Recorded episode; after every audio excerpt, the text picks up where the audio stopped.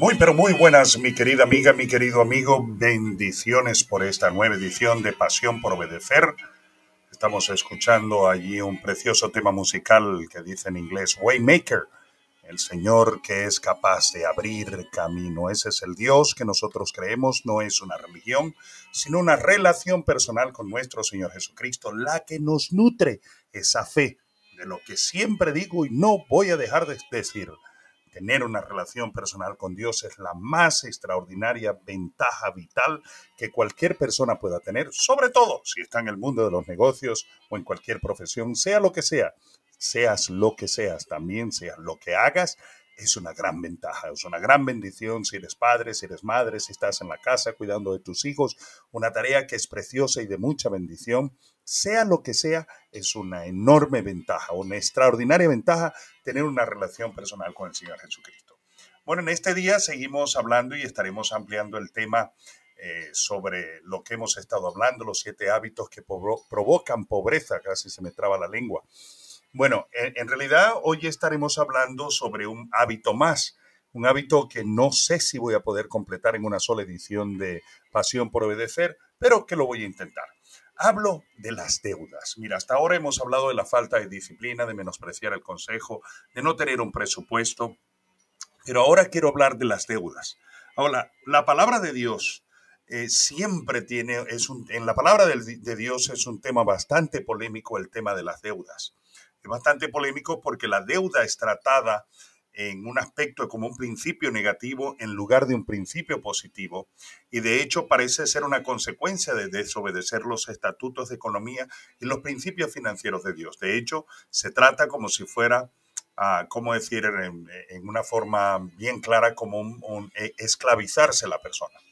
Deuteronomio capítulo 28 versículos 44 a 45, el quinto libro de la Biblia, dice lo siguiente. Ellos serán tus acreedores y tú serás su deudor. Ellos irán a la cabeza y tú quedarás rasgado, rezagado.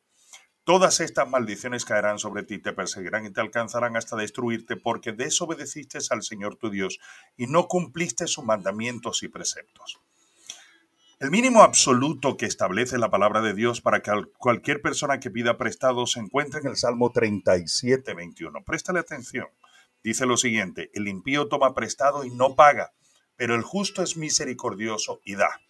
Si no queremos ser considerados malos por Dios, debemos devolver el dinero que hayamos tomado prestado. Eso tiene que ver en cuanto a lo cuando yo tengo la experiencia de pedir prestado dinero, de quitar prestado dinero, yo debo cumplir, recordemos que debo tener eh, una buena reputación como hijo del Señor y debo pagar.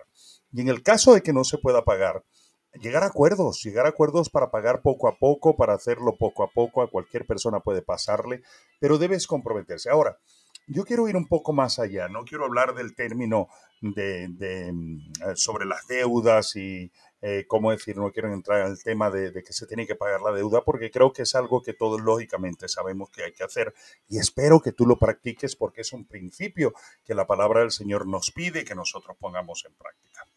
Pero nosotros tenemos que tener muchísimo cuidado con la deuda.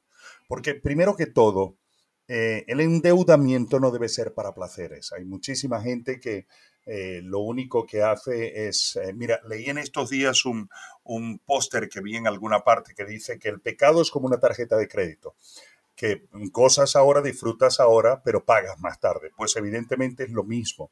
Pero el problema es de que ese exceso de pago se puede convertir en una esclavitud para muchísimas personas y se puede eh, crear en una situación que realmente atormenta. Eh, tristemente hay muchos matrimonios que se destruyen por las finanzas, eso me parece a mí absurdo, ya lo tocaremos más adelante, eh, pero debo decirte que la deuda o el endeudamiento crea una presión financiera tan extraordinaria que puede afectar la vida de muchísimas personas.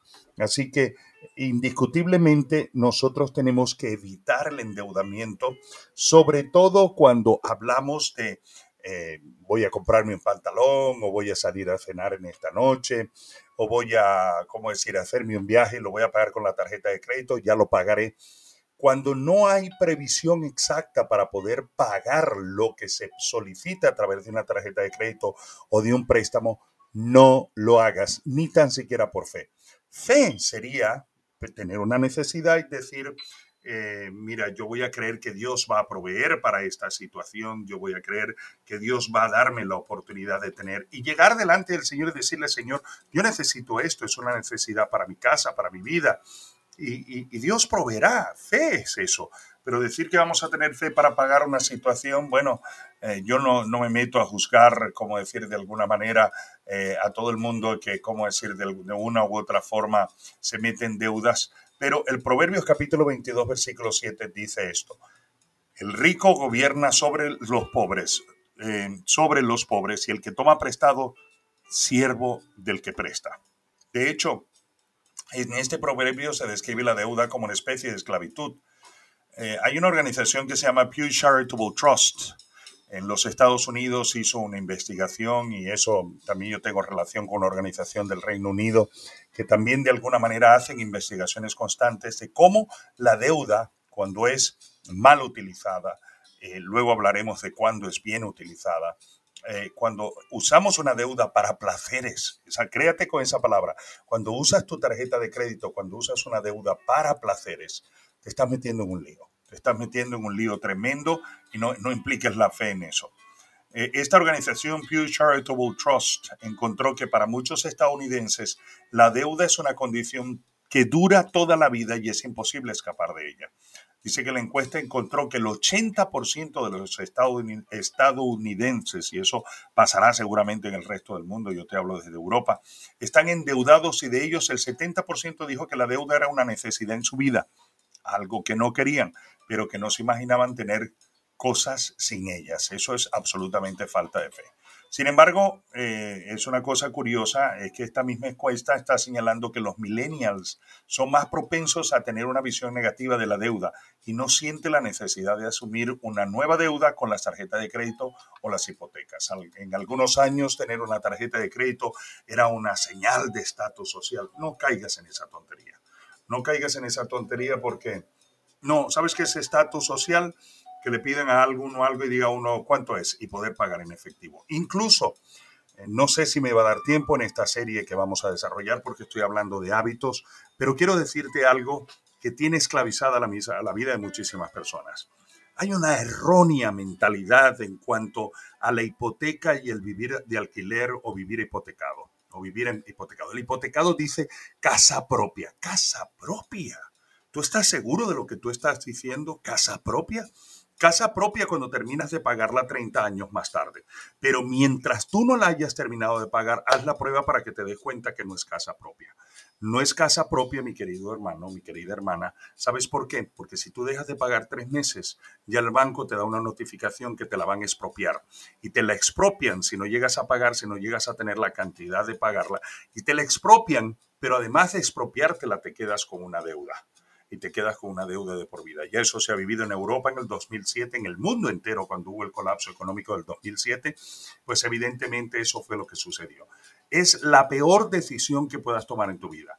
No, pero es que al, vivir alquilado es como no tener nada, pero sí que no tienes nada de todas maneras y por lo menos si vives alquilado y te tienen que desahuciar porque no puedes pagar, pues ya encontrarás un lugar, Dios es fiel, y encontrarás un lugar donde puedas vivir y espero que nunca tengas que vivir esa situación, pero no te quedará ninguna deuda. Abre los ojos, escúchame, en Europa la economía más fuerte es la economía alemana y más del 67% de la población en Europa, mis queridos hermanos, vive alquilado.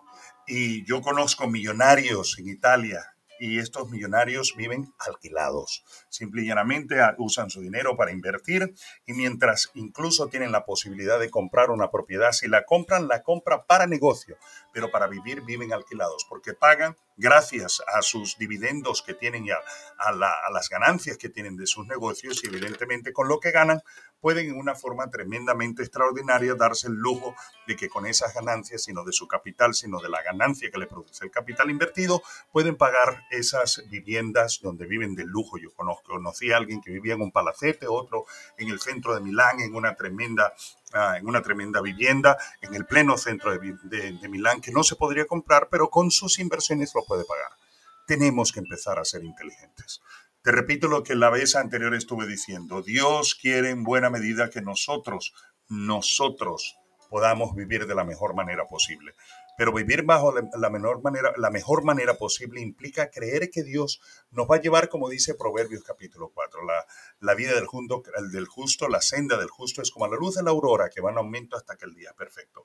Esto quiere decir que tenemos que aprender a esperar a esperar que Dios nos vaya prosperando, aprovechar las oportunidades que nos da, trabajarlas adecuadamente, escuchar, aprender de los principios que hasta ahora hemos aprendido y seguir adelante creyendo que nos dará lo mejor el Señor. Mañana voy a seguir con este tema, pero por hoy quiero animarte, mi querido hermano, a que empieces a pensar en salir de la deuda. Es algo que va a traer libertad, ya hablaremos de cuándo se puede utilizar una deuda, cuáles son los principios que hay que seguir y verás que si hay otras cosas que podemos utilizarla o que podemos utilizar la deuda para otras cosas y, y veremos bendición.